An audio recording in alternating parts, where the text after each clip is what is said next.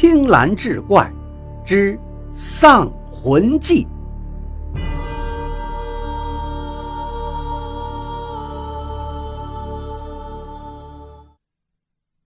春梅年纪小啊，本来胆儿就不大，再加上此时已是夜深人静，她只觉得自己头皮阵阵发麻，恨不得马上逃开。可是呢，他是负责照顾媚娘起居的，自然不能弃主子于不顾。于是春梅用手指在门窗纸上戳破了一个小洞，把眼睛凑上去看。只见媚娘独自一人坐在床上，有说有笑。可是她在跟谁说话呢？因为她的对面根本一个人也没有啊！春梅吓坏了，一时竟忘记了尖叫，只是本能的向胡三多夫妇的房间跑去。见到主人那一刻，这才哇的一声哭了出来。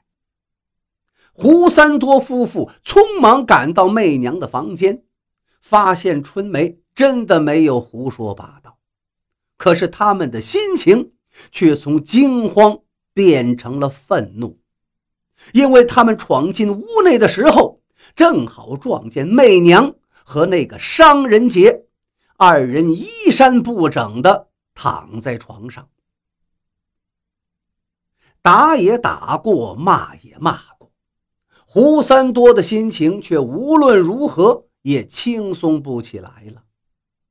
在生意场上，他可以叱咤风云，呼风唤雨；可是面对女儿，他真是一点办法都没有。姓商的，又是姓商的，难道真的是报应吗？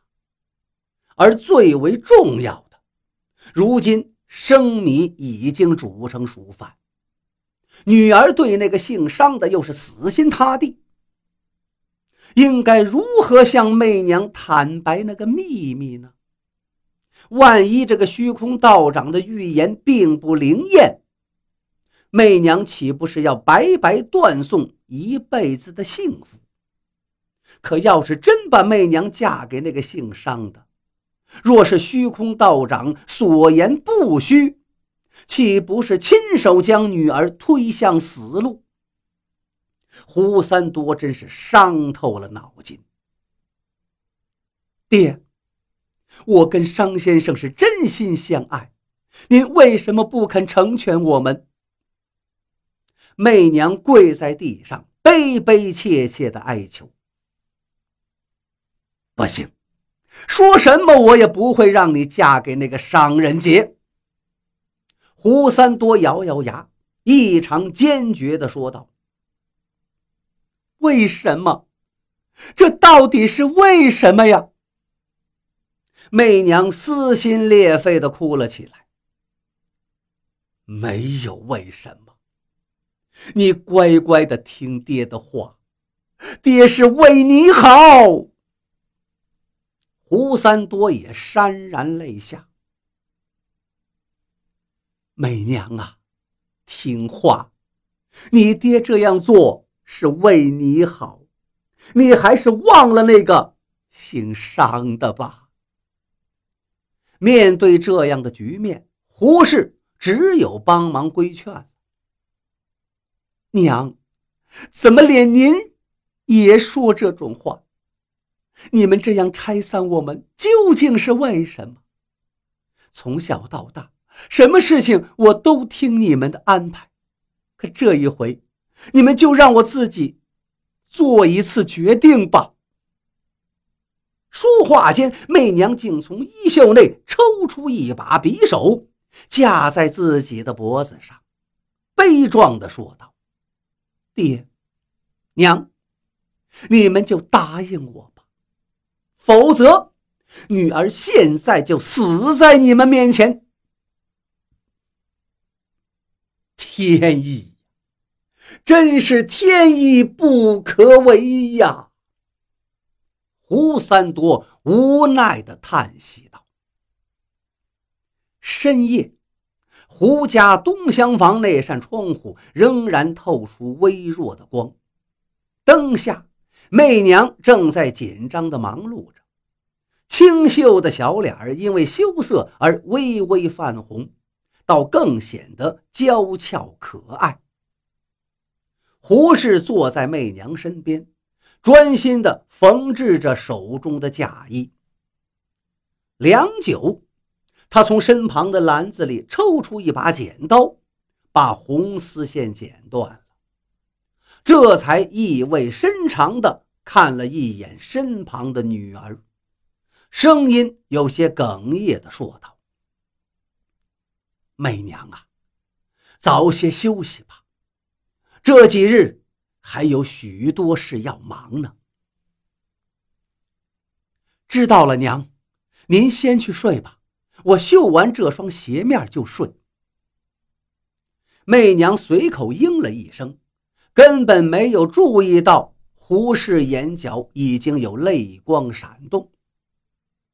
再过两天，在媚娘二十岁生日的当天，她就要出嫁。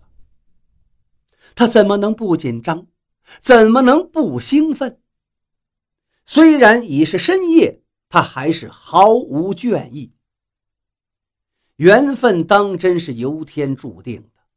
媚娘回想起和商人杰的相遇，心里不禁又泛起一丝蜜意。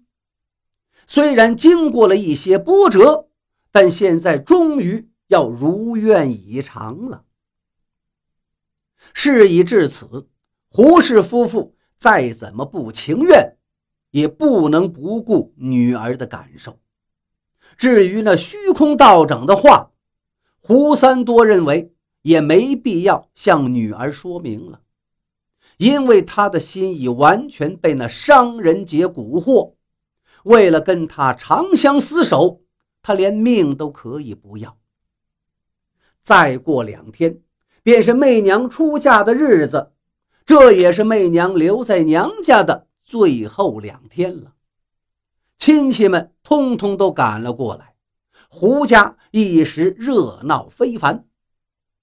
换上新衣的媚娘静静地坐在屋里，接受亲友的祝福，两颗乌黑明亮的眼睛神采飞扬，无论谁见了都忍不住夸奖她漂亮。自然也有人感到好奇，究竟是什么人能这么快虏获媚娘的芳心？更重要的是，还能让胡三多也点头同意。这个谜团终于在媚娘出嫁当日揭晓。那新郎官虽然脸色较普通人苍白许多，但确实也算是气宇轩昂。而且他送给胡家的聘礼更不简单。总而言之，这桩婚事称得上郎才女貌，门当户对。上了花轿，媚娘就是商家的人了，从此吃住在商家，再也没有人会迁就她。一想到女儿将来可能遭受委屈，胡适的眼圈又红了，拉住女儿的手，又是一阵叮嘱。本来心情很好的媚娘，受了母亲的感染，也忍不住跟娘亲抱头痛。